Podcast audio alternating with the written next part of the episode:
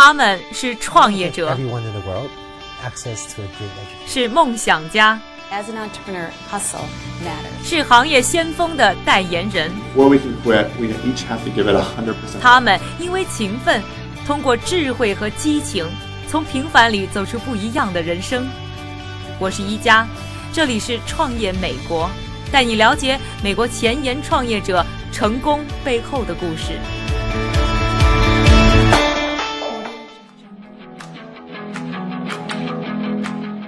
欢迎收听《创业美国》，我是一加。我们的节目将从创业出发，带你一起看一看中国以外的世界在向哪里走，而海外的年轻人们又在用什么样的步伐追求着自己的梦想。我们今天的节目将向您介绍的这家公司叫做 The Grommet。登上 The Grommet 的网站呢，你看不到像一般的电商当中充满了各种宣传促销的字眼，而是非常的简洁，强调的呢是他们产品的设计和他们设计师的个人故事。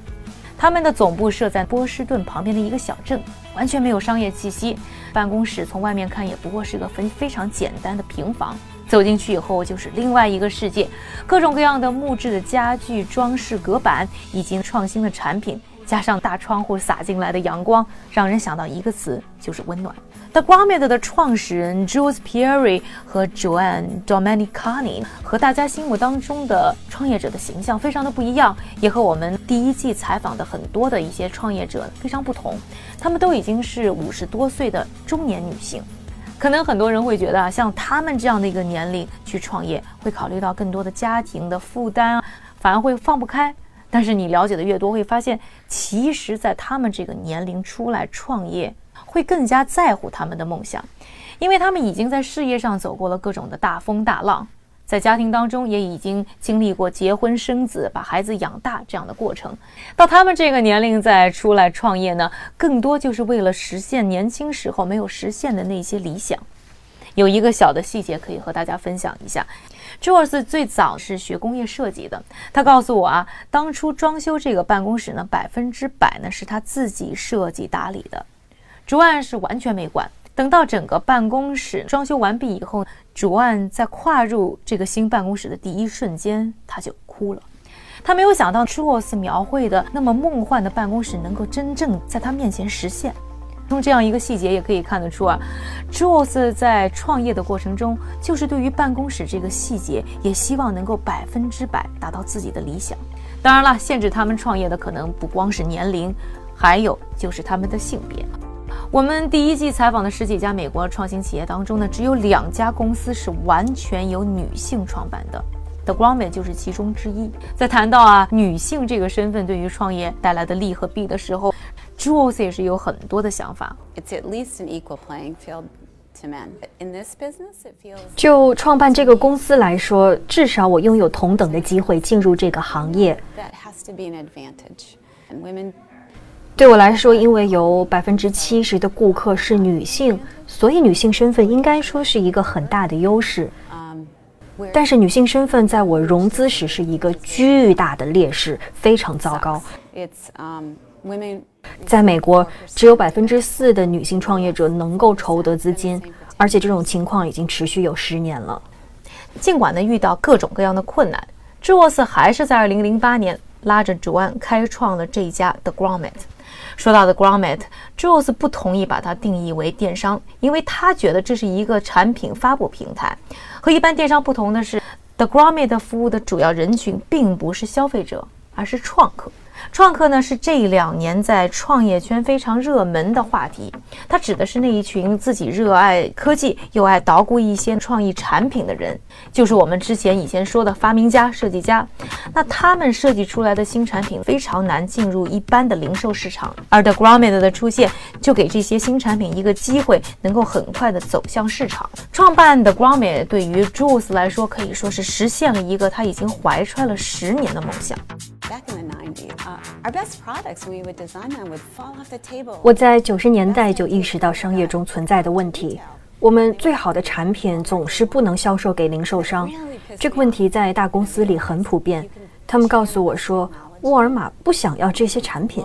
这让我很生气。于是我意识到，如果能够制作视频，将产品的内容发布在社交媒体和网络上，一旦说吸引了普通人的参与，那么我们就可以决定哪些产品和公司能够真正获得成功了。经过几年的努力，The Grommet 也越来越有影响力。他们拥有的活跃粉丝已经超过了六十万，其中呢还有一些在美国很有声誉的博主。通过他们的平台发布的新的产品已经超过了两千个，其中还有一些市场表现非常不错的明星产品，比如说大家可能已经熟悉的运动腕带 Fitbit。还有在纳斯达克已经上市的苏打水机 Soda Stream，我自己本人也是苏打水机的用户，我特别喜欢可以根据心情啊，随时随地在家里面做一些各种口味的汽水。采访祝的过程当中，我印象最深的就是他一直表现得非常的真诚和真实，面对镜头可能是因为年龄的原因吧，他更加的淡定和坦然，而且他毫不在意镜头当中他自己是不是漂亮。有的时候还会很孩子气的，呃，抓抓头发，理理衣服。在采访他的时候，有几次呢，我都被他的故事深深的感动了。这也算是在制作《创业美国》第一季当中呢，我个人受触动最大的一次。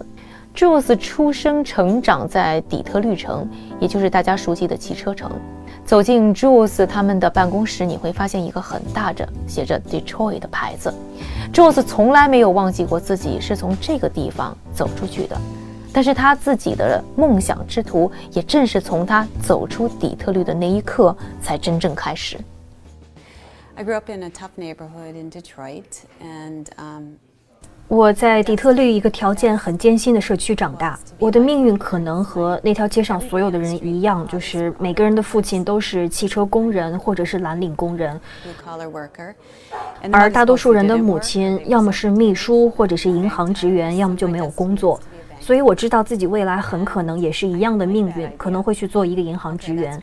但我知道这不是我想走的路，所以我就决定去寄宿学校就读。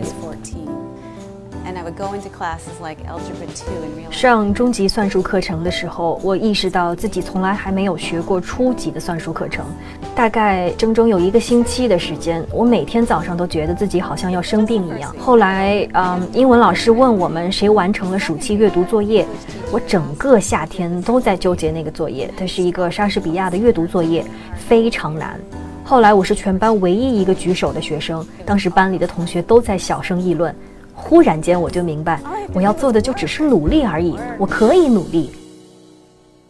很难想象一个十几岁的孩子就开始为自己的人生方向做决定，并且开始呢为自己人生的每一步做规划，这是需要多么强大的内心啊！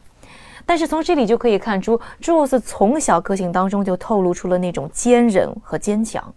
我们常常说，性格决定命运。也正是朱沃斯因为有了这样的性格，才走出了一条充满挑战的人生轨迹。俗话说得好，“天道酬勤”，放在朱沃斯身上实在是特别的合适。在一九八四年的时候，朱沃斯以双学位从密西根大学毕业之后，专业做了两年的工业设计师，并且呢，成为第一个以工业设计师的身份进入哈佛大学商学院的 MBA 学生。从此呢，又进入了公司的管理层。而到了他开创的 Grommet 的时候，从最开始的设计，他就利用上了人生积累的各种经验和经历。First of all, I'm um, I'm a designer, right? So first I. 首先，我是一个设计师，所以我画出了商业前景，画了嗯技术趋势、文化趋势、社会趋势，总之是嗯可以让这个商业可行所需要的一些东西。又因为我在哈佛读过 MBA，所以我接着计算了一些数据。我的确想看到那些反映了我们可以支持小公司，并且获得巨大商业成功的一些数据。之前就和大家介绍过，The Grommet 创建在2008年，也是金融危机爆发的那一年。朱沃斯实在没有想到，这一场来势汹汹的金融危机竟然成为他创业道路当中的第一个障碍。回想起当年的岁月，他真的觉得非常的困难。难道他自己都觉得当初做这个决定是非常不明智的？如果再给他一次选择的机会，他绝对不会选择这个时刻来创业。You know, when you work, you start on your business, you're so excited. You know, all you can see is opportunity. 当你刚刚开始创业时，你会非常兴奋，你所看到的到处都是机遇。可是我当时完全没有意识到的是，融资的大门其实已经关上了。我当时筹得了五万美金，而且也期待马上就能获得更多的投资，但是这在接下来的四年里面却变得非常困难。刚才咱们节目当中呢，和您介绍了 Jules Pierre 和他创建 The Grommet 的艰辛历程。今天我们节目还请来了中国一个优秀的创业者，宙视的创始人王哲，他自己呢也算一个创客啊，开发了一个手机无线充电的钱包。今天呢就请王哲作为创客的代表来和我们聊一聊中国的创客环境和 The Grommet 这种模式给我们中国的创客圈能有一些什么借鉴。王哲你好，哎，你好，你好，哎你好。哎，王哲，你觉得从你自己的亲身体验来看，现在在中国市场呢投放一个新产品到底难不难？最难的地方在哪儿？产品也要进入市场，从一个 idea 到这个产品成型，同时又把它销售做好，还是挺难的。嗯，那你觉得一个新的产品啊，想要进入呢传统的中国这些零售的商家，呃，你觉得现在还容易吗？这个问题不大。然后像像我们这样做智能硬件这类产品的，其实大多数的这个销售是走互联网的渠道，因为现在互联网营销越来越热了。这个我们这种产品本身也是比较新奇，然后走这种互联网营销，其实是更适合它的一种营销手段。嗯，那你刚才提到了，就是说已经有一些成功的案例，你觉得这些互联网营销这个营销的手段上，哪些是最值得关注的？当然，最好的这个啊，把互联网营销用到极致的，当然就是小米了。那么所有这些营销呢，都是营造一个这个在前期会有一个粉丝效应，会带动更大的群体。就在产品出现之前，已经把这热度炒得很高了，那么大家有非常强烈的购买欲。那么这种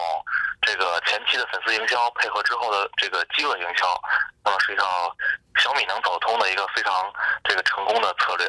嗯，那你之前咱们也聊了，在这个开发新产品的时候，很多的环节都会出一些问题，呃，而且你觉得最大的问题就是经验不足，一般是哪方面经验会不足？啊，就我们在这个整个公司运营过程中，因为我们员工还是偏年轻化，那么在我们的整个公司运作过程中，其实有很多方面是我们因为年轻，因为没有经历过，所以想不到的。那么一旦如果这问题想到，或者被这个顾问啊、专家他们提示到，那么我们都会通过自身的学习啊，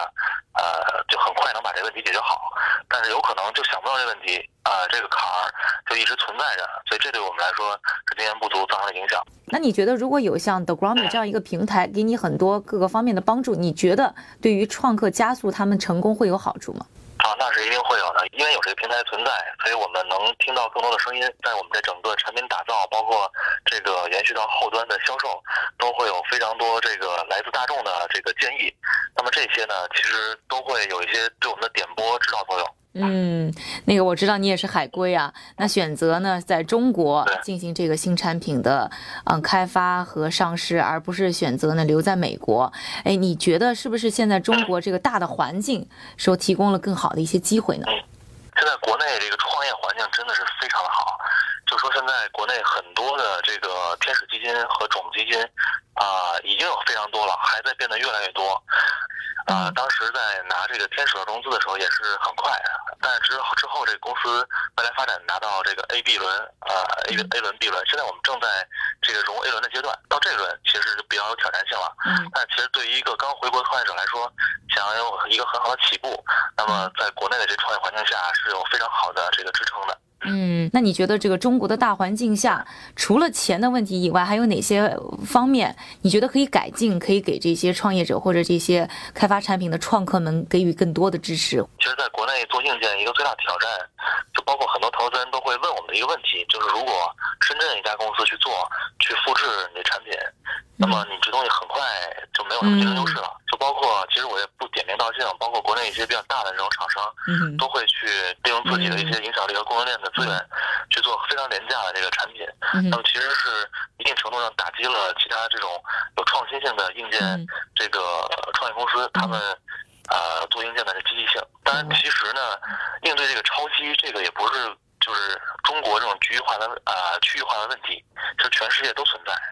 嗯，感谢王哲，也希望呢未来中国的创客们能带给我们更多好的产品。下期节目我们将继续为你关注 The Grommet 他们的商业环境和经营模式。想要知道更多的节目信息，关注我们的微博、微信账户，在微信上输入“创客”，还能获得更多的延展阅读。我是一加，下期创业美国为你带来更多美国前沿创业者成功背后的故事。